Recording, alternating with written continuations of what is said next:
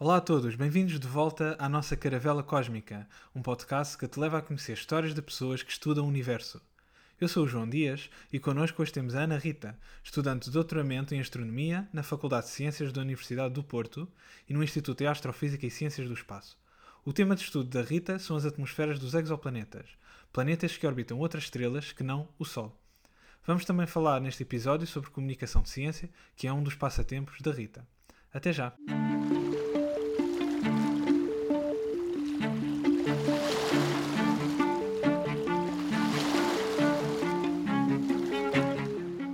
Bem-vinda, Ana, à nossa caravela.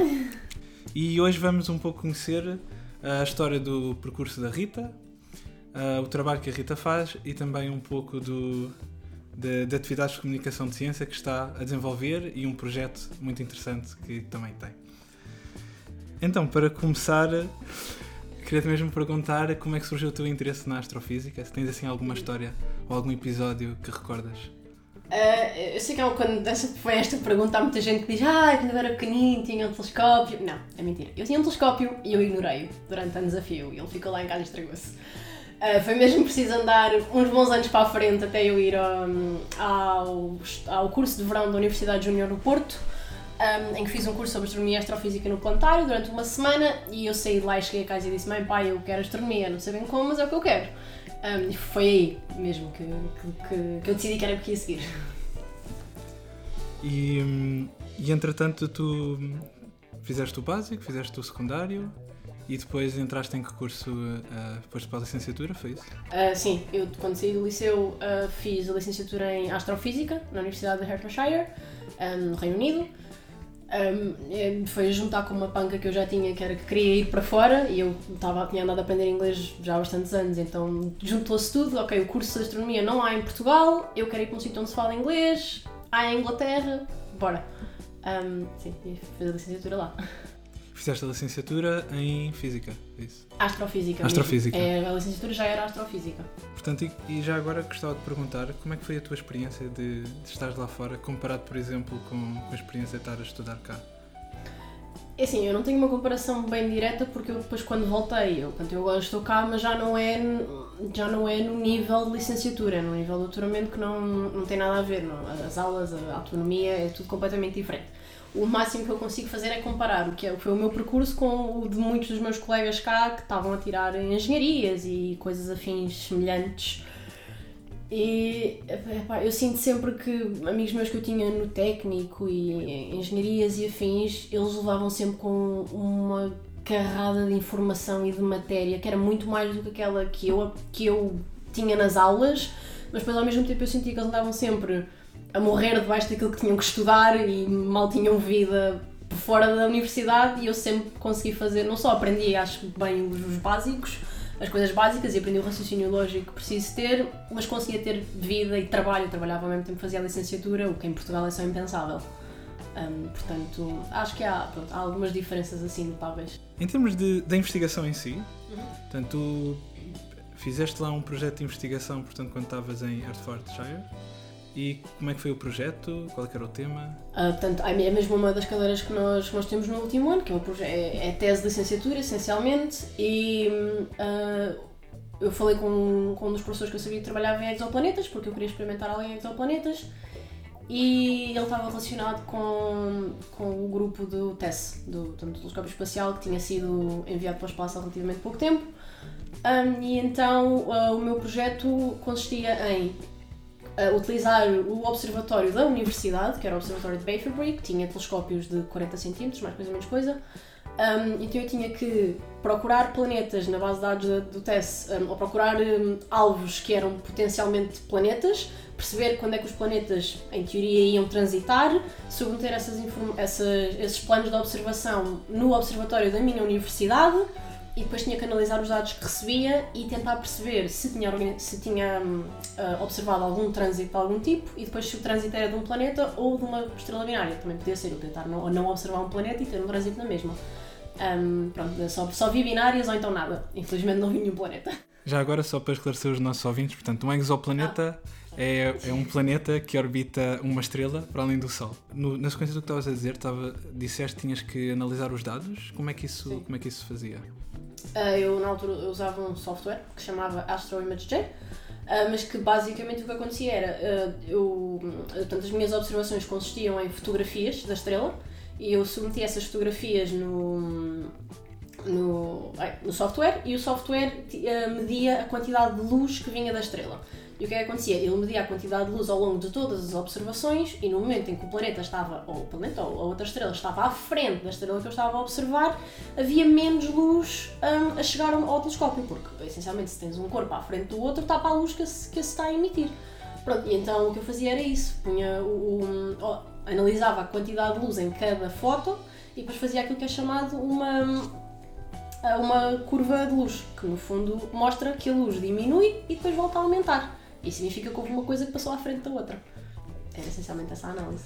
Então, e tu tiveste a fazer portanto, a licenciatura fora e depois acabaste por voltar para Portugal. Como é que isso aconteceu? Surgiu algum projeto? Um, eu, no fim da licenciatura, tinha planeado uh, tirar um ano para, para trabalhar. Não, tinha, não, não, era, não era para picuinhas com trabalhar o quê? Eu queria era, fazer um pé de meia para depois poder ir tirar o mestrado sem ter que pedir uh, mais, mais empréstimos. Então, eu ia trabalhar naquilo que conseguisse. Que foi exatamente quando bateu a pandemia.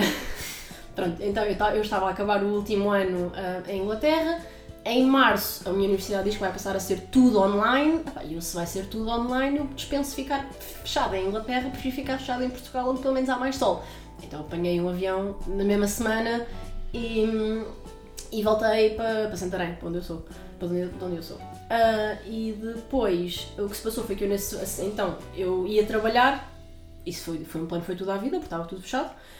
O que é que eu ia fazer? Eu também tinha candidatado a um estágio de verão, onde fui aceite. Era na Suécia, não fui à Suécia, mas fiz na mesma um estágio, uh, perguntei se podia fazer o estágio remotamente. Então fiz o estágio remotamente a partir de Portugal. Como perguntaram, já que eu não tinha planos para o ano a seguir, ou os meus planos tinham sido todos atirados para fora da janela, se eu queria continuar durante um ano ou mais um ano a fazer esse projeto. Então eu estive meio que não oficialmente a fazer investigação durante quase um ano e meio com esse projeto.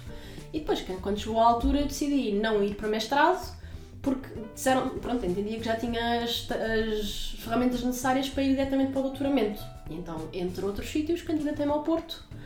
E ultimamente, no fim foi aquela que eu decidi escolher, foi ficar no Porto. Então entraste no Porto e depois escolheste um tema e que opções é que tinhas à tua disposição e como é que tu foste, como é que escolheste o tema? Uh, por acaso foi ao contrário. E já agora aproveito também para te perguntar, uh, se quiseres para também nos falarmos do, do tema uh, que estás a trabalhar agora em doutoramento. Ok, portanto, o tema do meu doutoramento tem a ver com estudar as atmosferas dos tais exoplanetas. Portanto, nós aqui sabemos que a nossa atmosfera é feita principalmente de azoto, oxigênio, dióxido de carbono, entre outros mais irrisórios.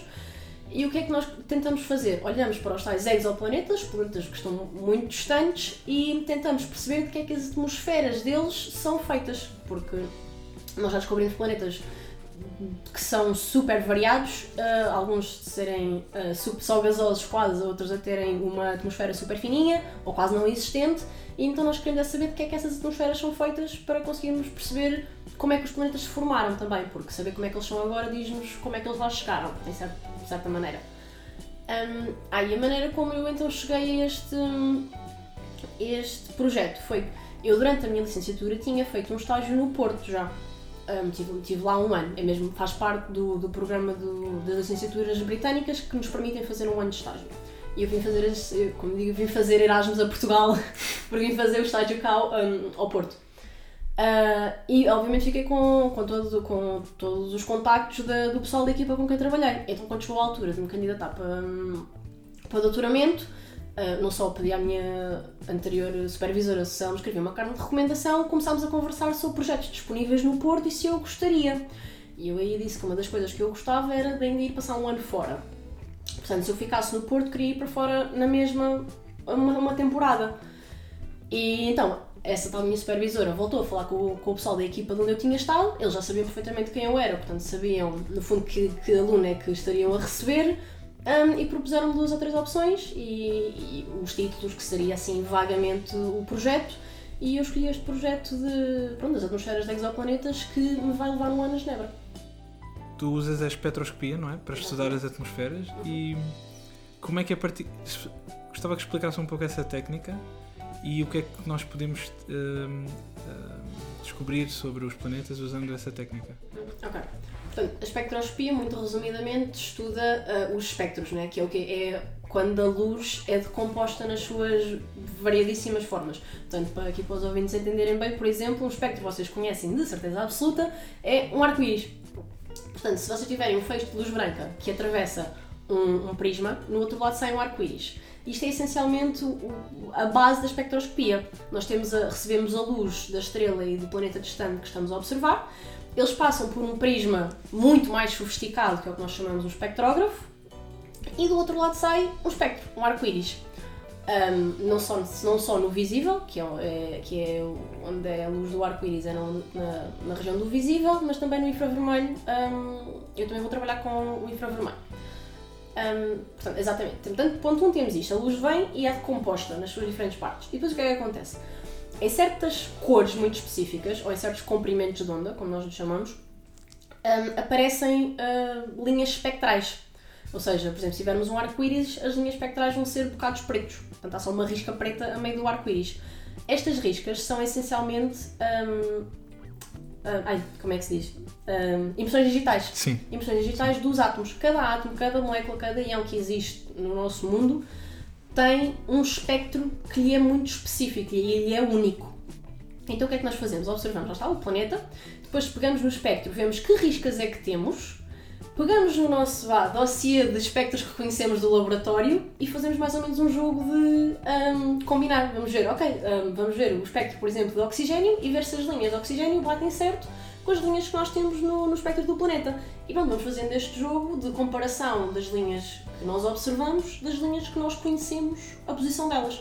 E eventualmente, quando aquilo diz tipo, quando vimos um espectro que tem as linhas no mesmo sítio, uh, concluímos daí que existe aquele, aquela espécie química no planeta. Assim, é mais ou menos isto. É super, super, super giro. E, e por falar no teu trabalho, quais é que são as questões que tu queres responder do teu trabalho? Portanto, é assim, um, as questões que eu estou, para as quais eu estou a trabalhar são, são questões que não vou ser eu a responder, porque são uhum. questões assim muito.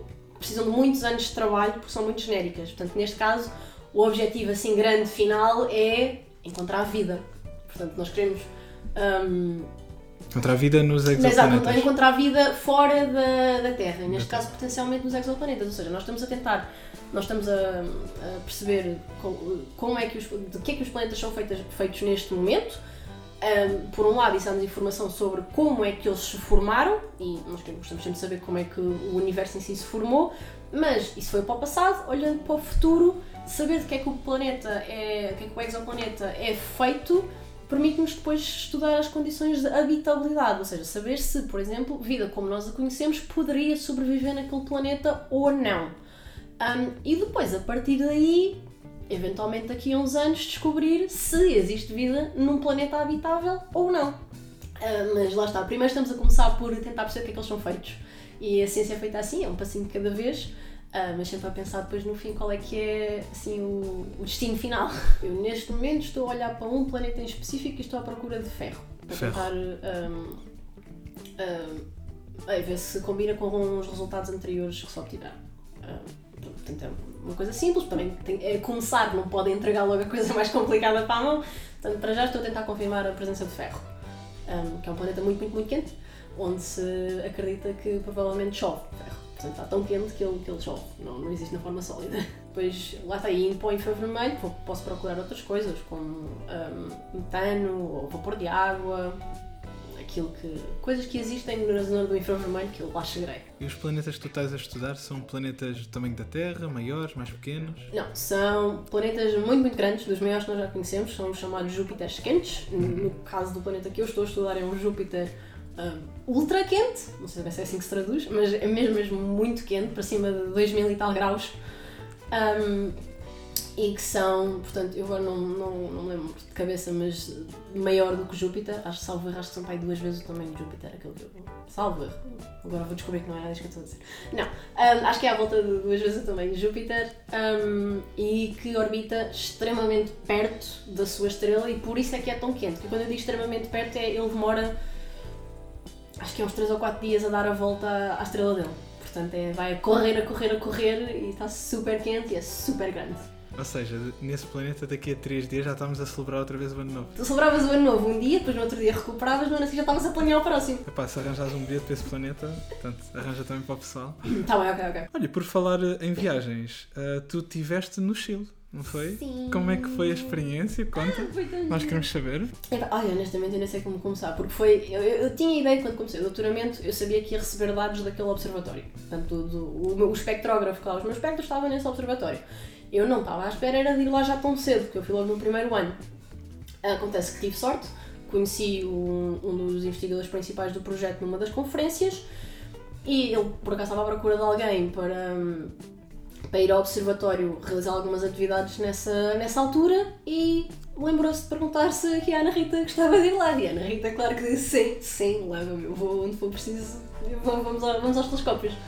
Ahm, pronto, então foi, foi uma longa viagem para chegar lá. Aqui, o, o telescópio está a algures no deserto do Atacama, aos 2000 e tal metros de altitude. Ahm, mas é, é uma experiência absolutamente espetacular. Portanto, eu, eu fiz duas atividades, principalmente. Uma foi trabalhar no espectrógrafo, mas, efetivamente mexer nos componentes dele, e outra foi ajudar nas observações ah, noturnas com, com outro espectrógrafo. Portanto, estar efetivamente na sala de controle durante a noite a trabalhar com o operador do telescópio ahm, para fazer a lista de- das estrelas e dos planetas que íamos observar nessa noite. E mas isso ligou, portanto, com- diretamente ligou com o teu trabalho também, certo? Ah, liga, lá está, porque o espectrógrafo onde eu fui trabalhar Sim. vai começar, vai entrar em operação agora em abril e. Desculpa. Vai entrar em operação em abril e eu vou receber os dados, ah, vou receber observações feitas com esse espectrógrafo. Portanto, a parte das observações depois foi um, um que dava jeito e foi bom para, para mim para ter experiência, mas o objetivo principal que eu fui lá foi para trabalhar mesmo fisicamente no espectrógrafo que vai fazer as minhas observações. Então é previsto voltares lá para fazer as observações com, Não. no âmbito do teu doutoramento? Não necessariamente, porque neste momento já acontece que muitas das observações podem ser feitas remotamente. Portanto, no observatório continuam a existir os operadores de telescópio, ah, mas o astrónomo ah, que está a trabalhar com o operador pode perfeitamente estar no quarto, no escritório, de férias, pode, pode estar num ponto qualquer do planeta ah, que, não, que não, é, não tem que ser. Ai, desculpa. não tem que ser o observatório, porque realmente pronto, as modernices hoje em dia permitem fazer uma videochamada e estar a, a seguir todo o processo sem ter que estar lá fisicamente. É claro que eu adorava ir lá outra vez, mas, mas isso já não, pronto, já não sei, o futuro dirá. Mas, hum, portanto, as observações são uma parte importante durante o doutoramento, no- na tua área? Portanto, faz parte...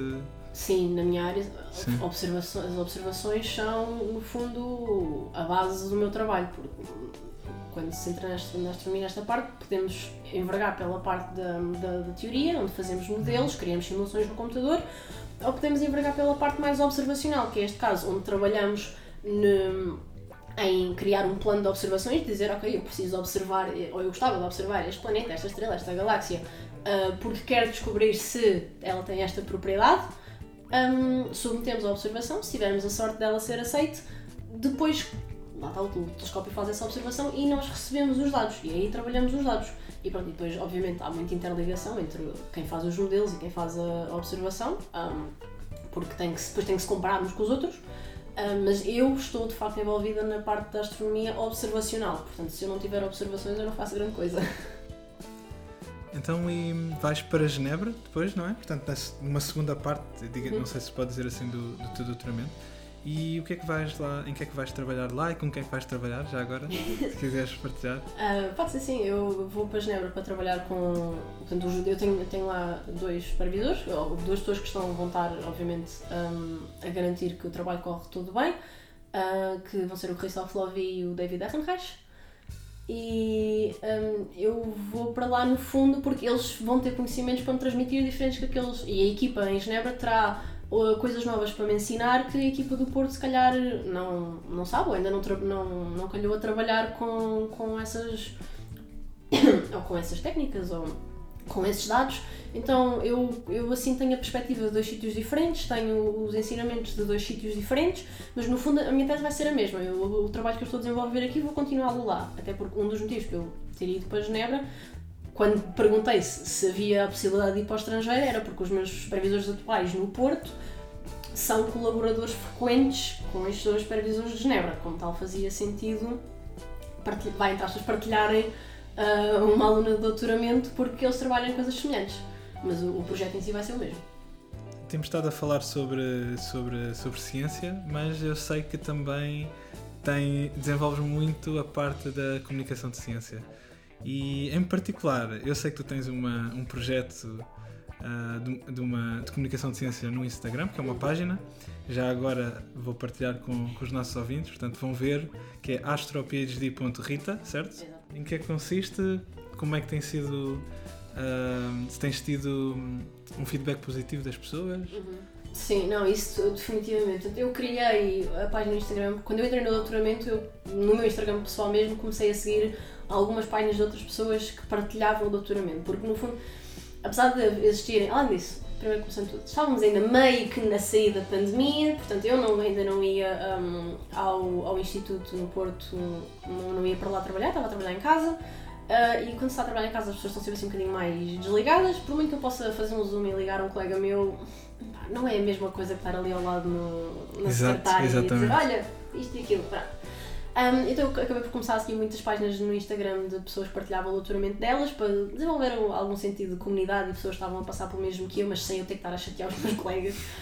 Um, e, e depois percebi que a maior parte das pessoas eram só um, estudantes que, que trabalhavam em laboratórios e havia uma grande maioria em tudo em áreas de biologia e bioquímicas e afins.